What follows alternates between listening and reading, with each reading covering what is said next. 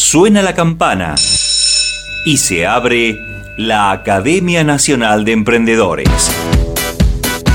El primer espacio de educación continua radial para que puedas transformar tus ideas en maravillosos emprendimientos.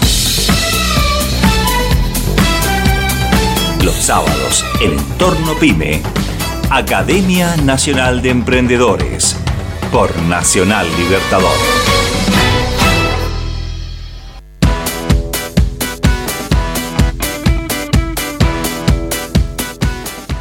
En el día de hoy Vamos a hablar con María José Manino, ella es diseñadora gráfica y nos va a explicar sobre la importancia para las pymes y los emprendedores de tener una imagen, una marca que los identifique.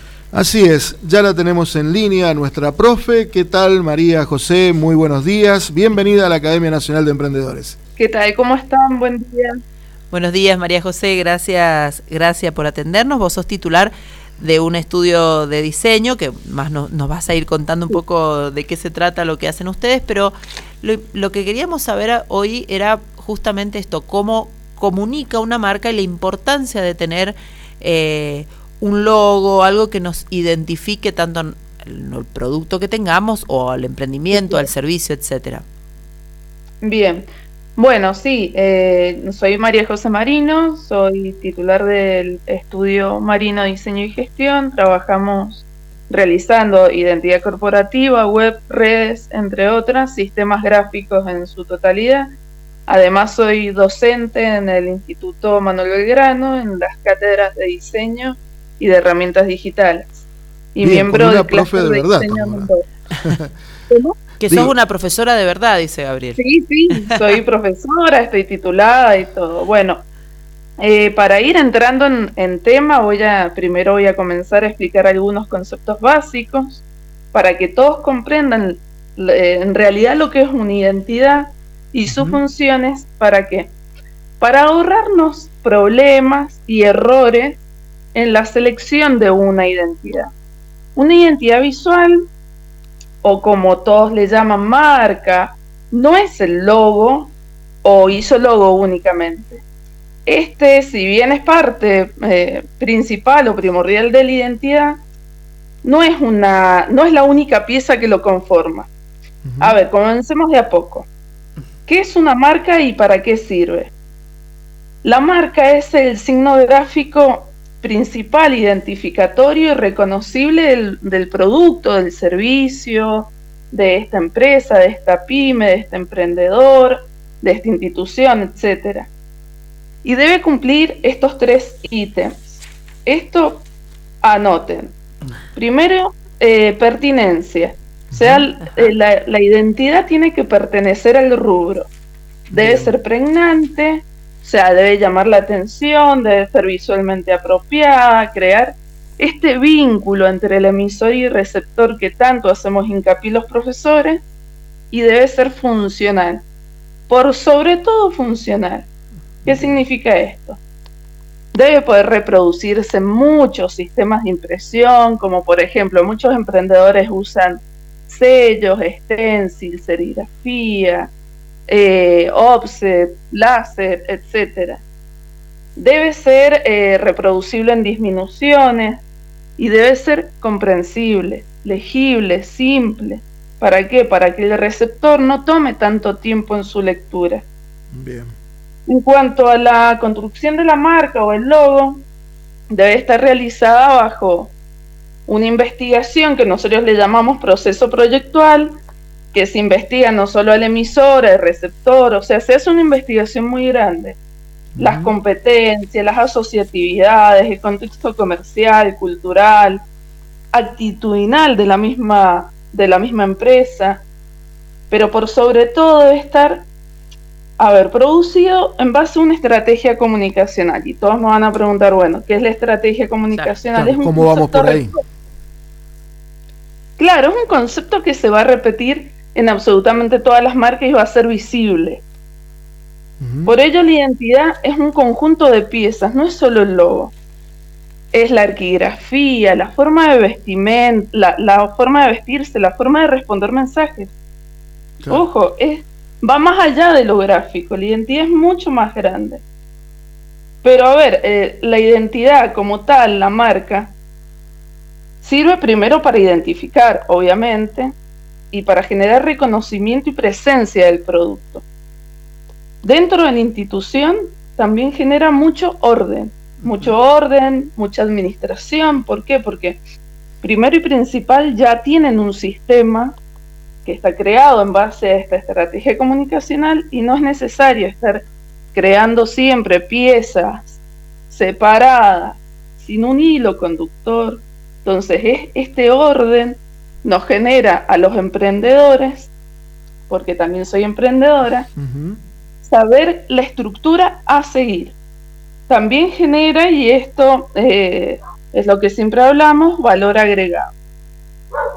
¿Qué significa esto? El valor agregado no siempre, eh, justo me entró una llamada, perdón, no, problema. no siempre eh, el producto vende por su producto en sí, sino que eh, vende por su presencia, por su etiqueta, por su marca, etcétera.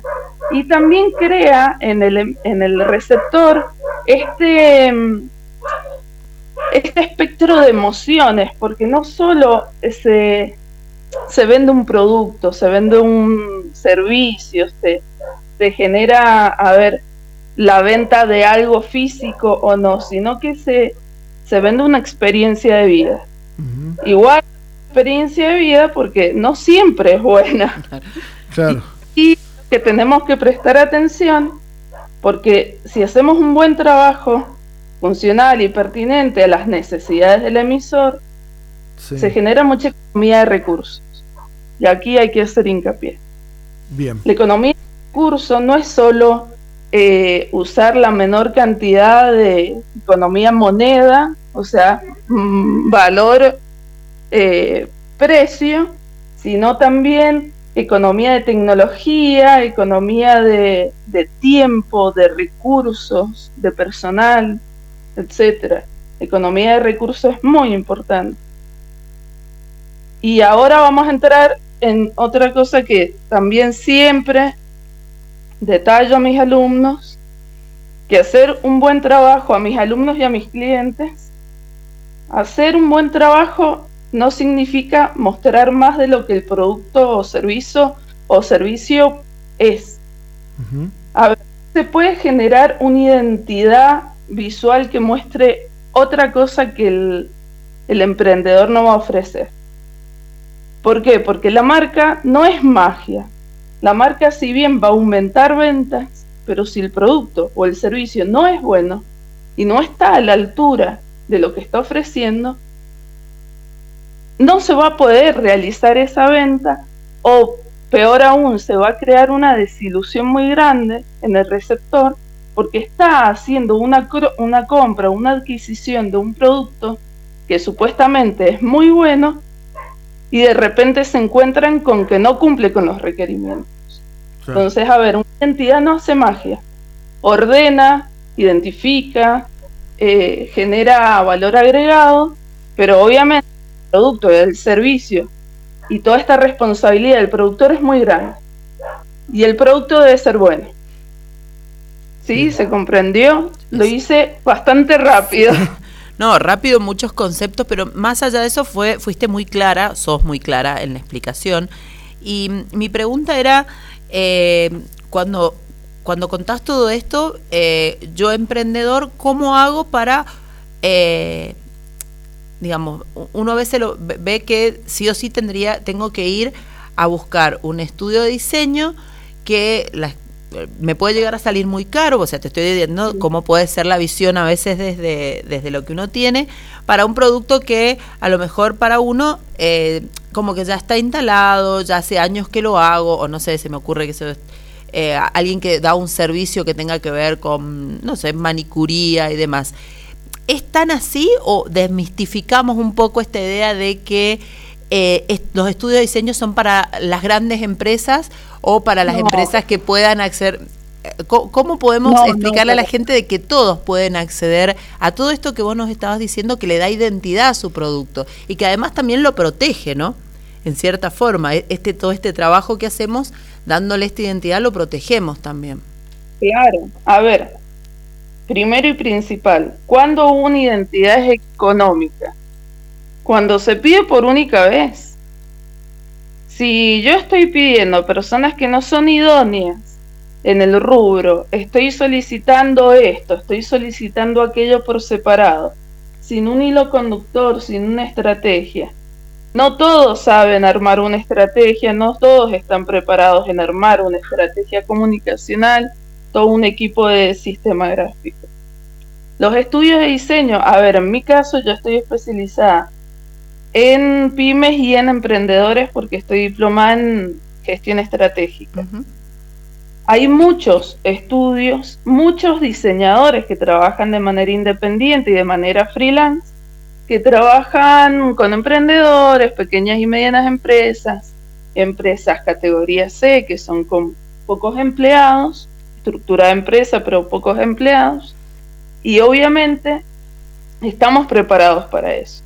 Voy a hacer, eh, a ver, como una, una pseudo queja a algunas aplicaciones y personas que no tienen conocimiento y generan piezas de diseño, te hacen Hola. No, sin, sin matar el, el, el emprendimiento de cada uno, pero realmente cuando van a pedir un trabajo de tanto calibre, es necesario que se lo pidan a un profesional. Bien.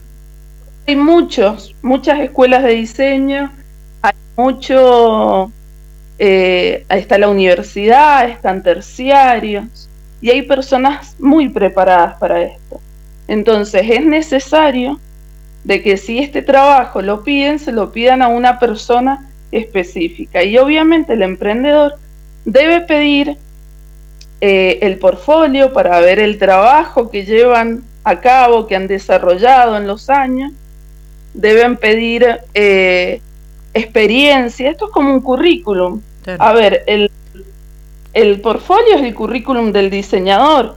Con qué emprendedores ha trabajado, de qué forma ha trabajado se puede hasta hacer contacto con esos emprendedores y consultar. Yo siempre se los digo a mis clientes, de que generen eh, esta, mm, esta posibilidad de, poder hablar con otro emprendedor y, generar este, mm, a ver, no, no es eh, de chusmerío, pero pedir recomendación, no me salía la palabra, pedir recomendación.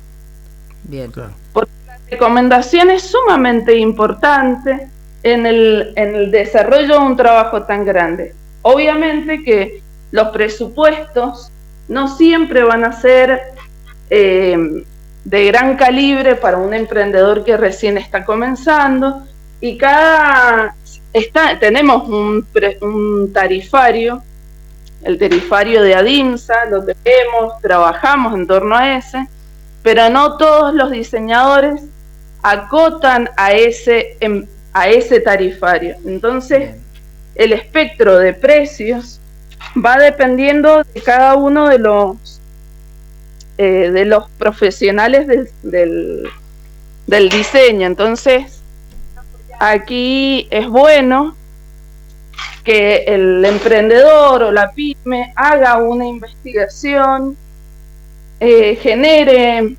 consultas en torno al profesional del diseño, que realmente lo investigue y que contrate personas tituladas. Bien. Porque el título siempre te va a cubrir años de experiencia que en la universidad o en los institutos ya lo tienen y lo han formado gracias a años de estudio. Y eso es valorable. Y hay que siempre apoyar a la gente que estudia y que se ha esforzado en obtener un título. Perfecto. La verdad que ha sido muy clara este, María José con todos estos conceptos, con toda esta idea este, de, de, cómo poder acceder desde el emprendedor o desde la pyme a tener una imagen que lo identifique eh, no solo para el cartel de la puerta del negocio, sino que este, todo lo que tiene que ver, como bien lo decías en el transcurso de tu conversación, lo que tiene que ver con eh, la, gráfica, la papelería y demás cuestiones que eh, todo tiene que mantener un, una, un eje conductual, o sea. Claro, exacto. Por ejemplo, hoy por hoy, hoy por hoy, una de las grandes eh, oportunidades comerciales que tienen las pymes y los emprendedores es vender por internet, ¿no? Es lo que hablábamos más temprano. Redes. Las redes y demás. Eh, digo, ahí radica también la importancia de tener una imagen establecida. ¿Qué quiero decir con esto? Es la misma imagen que tenemos que usar eh, para las redes o para, para nuestra página web o nuestra tienda online que la que tenemos en el, en, la, en el producto, en la empresa, en la papelería, o hay algo que se tiene que hacer eh, distinto, digamos, o, que siga una línea, pero que no sea lo mismo? No sé si se entiende la, pregunta. Buena pregunta, buena pregunta. A ver, cuando se realiza la, marca, cuando se, se, crea la identidad, eh, la primera pieza que desarrollamos es la marca. En torno a la marca se genera el manual de marca ¿Qué es el manual de marca? Son normativas a seguir, son los patrones cromáticos, los colores, las tipografías, las formas, eh, los calados, los contrastes, los usos prohibidos y los eh, permitidos. Y no significa que se, se tenga que repetir de manera sistémica la marca siempre, pero sí alguno de estos elementos compositivos ¿Para qué? Para generar un eh, sistema visual que esté unido por un concepto y por una estética. La estética, a ver, serán el patrón cromático, la misma tipografía, se utiliza una metodología para armar todas las piezas, porque, a ver, para redes, se hacen reel, feed, eh, carrusel, posteos básicos, o sea, de una sola placa, y en estos tienen que tener un hilo conductor. No significa que tengan que ser todos iguales y acá, ojo, porque si uno genera todas piezas iguales, no van a llamar la atención cuando uno esté haciendo el, scroll en, en, el Instagram o en el Facebook. No va a llamar la atención y el, el, usuario, como pasa tan rápido, va a creer que siempre es la misma pieza. Hay que generar variedad pero esta variedad tiene que ir siempre de la mano de la estrategia comunicacional y muy abrazada al manual de marca. ¿Sí? Siempre atado al, manual de marca. Perfecto. Perfecto. Bien, ahí está la respuesta entonces ante esta, duda que tenía, digo, de cómo eh, hacer, digamos, con todo lo que tiene que ver con nuestra marca en las distintas este, utilidades que le vamos a dar en la promoción, digo, ¿no? En esto, como hablábamos, los, Facebook, Instagram, todas estas cuestiones de redes que hoy son tan importantes a la hora de comunicar y vender. María José, ¿cómo pueden hacer los interesados en contactar este, con vos para el asesoramiento y para, obviamente, el desarrollo de, del producto, de la marca que, que buscamos? Bueno, pueden ingresar al sitio web eh, estudiomarinodg.com. Ahí van a tener el link del WhatsApp. Eh, se comunican directamente con, eh, conmigo o con alguno del equipo. Eh, y bueno, los podemos asesorar. Como les digo, a ver, siempre se estudia el caso en particular para generar una respuesta que sea apropiada a ese a ese, a ese problema comunicacional, digamos. Sí, sí. Todo se hace eh, a medida. Es como un traje, como un vestido de novia. Exactamente. Siempre a medida. Cada, empresa y cada pyme y cada emprendimiento es un mundo, así que indudablemente el mantener su identidad eh, y el crear su identidad mm, eh, también lo es. Así que bueno, muchas, muchas gracias por María José por habernos atendido. gracias a ustedes por el espacio. Y seguramente te vamos a enviar todas las dudas que lleguen a, nuestro WhatsApp y ya diste el tuyo, así que, bueno, la forma de contactarte, así que seguramente también allí podrán consultarte. Muchas y ahí gracias. pueden ver mi portfolio. Bueno, muchas gracias, gracias por el espacio y espero haber sido clara. Muy clara, muchas, muchas gracias.